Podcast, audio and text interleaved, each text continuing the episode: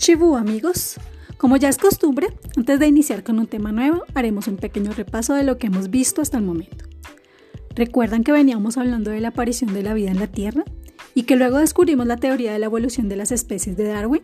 Pues bien, al finalizar el primer periodo estuvimos discutiendo acerca de la teoría sintética de la evolución, reconociendo que esta es hasta el momento la teoría más aceptada en la actualidad, por cuanto se considera bastante completa si tenemos en cuenta que allí se abarcan muchas disciplinas de la biología. En esta ocasión estaremos tratando un tema súper interesante que se deriva de los temas anteriores, pues hablaremos de la taxonomía y de los diferentes reinos que se componen a partir de los diferentes procesos evolutivos de los seres vivos. Así que, si estás listo, comencemos.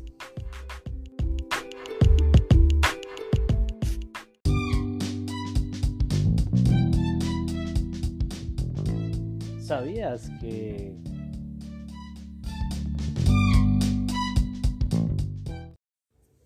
La taxonomía es la ciencia en la que se clasifican los organismos y se establecen parámetros de diferencias creando familias, ramas y conjuntos de razas. Es estudiada bajo el sistema taxonómico de Linneo, en honor al biólogo Carlos Linneo, de 1707 a 1778. Se le atribuye ser el más completo y acertado. Sin embargo, al paso del tiempo se le han realizado algunas modificaciones. Bastante interesante, ¿no te parece?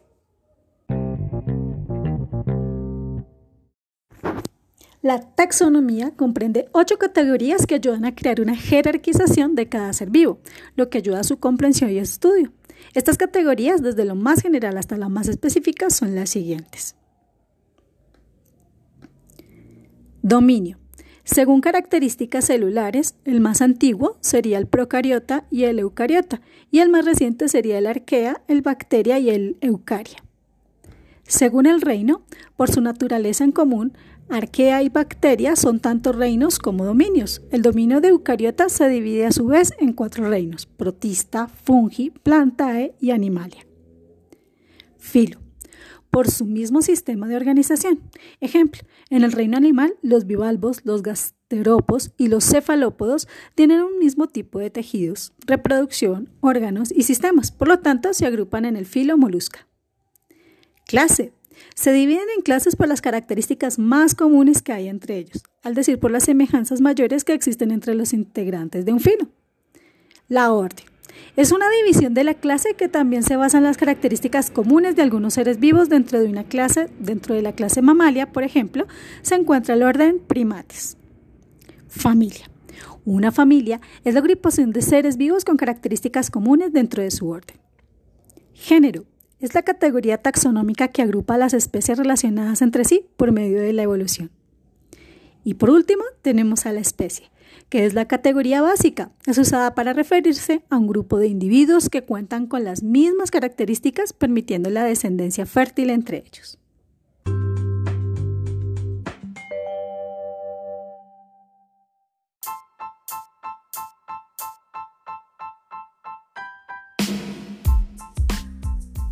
En esta ocasión estaremos hablando un poco de la nomenclatura.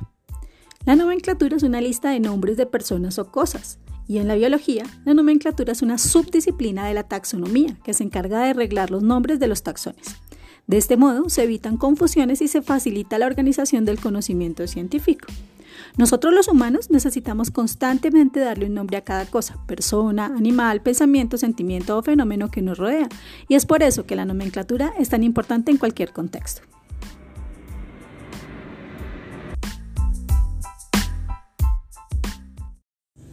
En 1751, Linneo publicó Filosofía Botánica, su obra más influyente. En ella afirmaba que era posible crear un sistema natural de clasificación a partir de la creación divina, original e inmutable de todas las especies.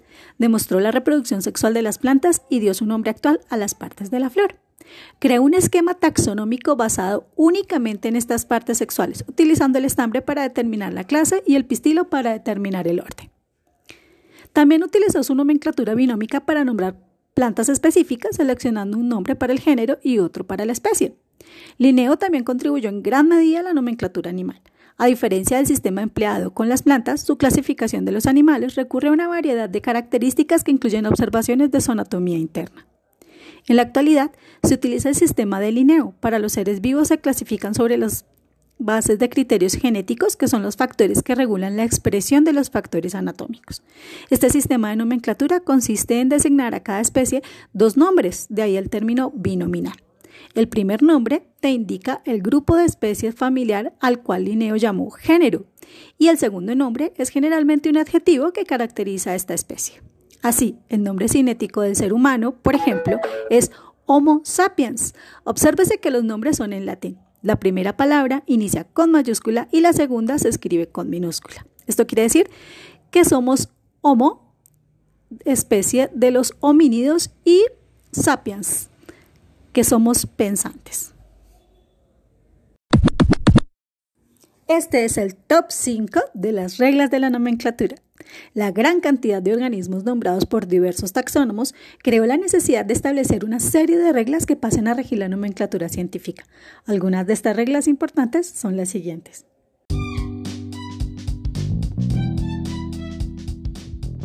Top 1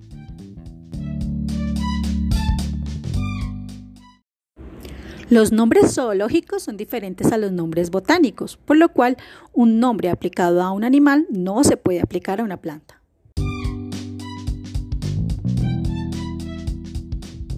Top 2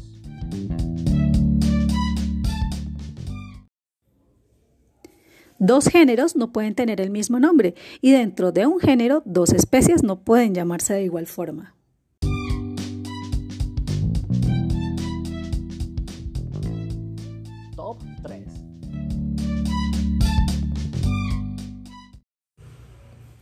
Los nombres científicos, género y especie deben ser latinos o latinizados e impresos en cursiva.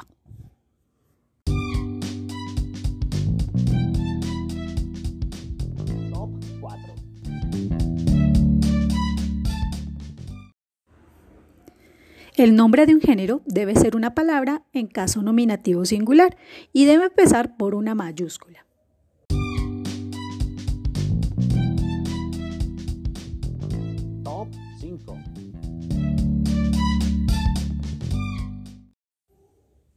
El nombre de una especie debe ser una palabra simple o compuesta, que empiece por una minúscula. Generalmente es un adjetivo que debe concordar gramaticalmente con el nombre genérico.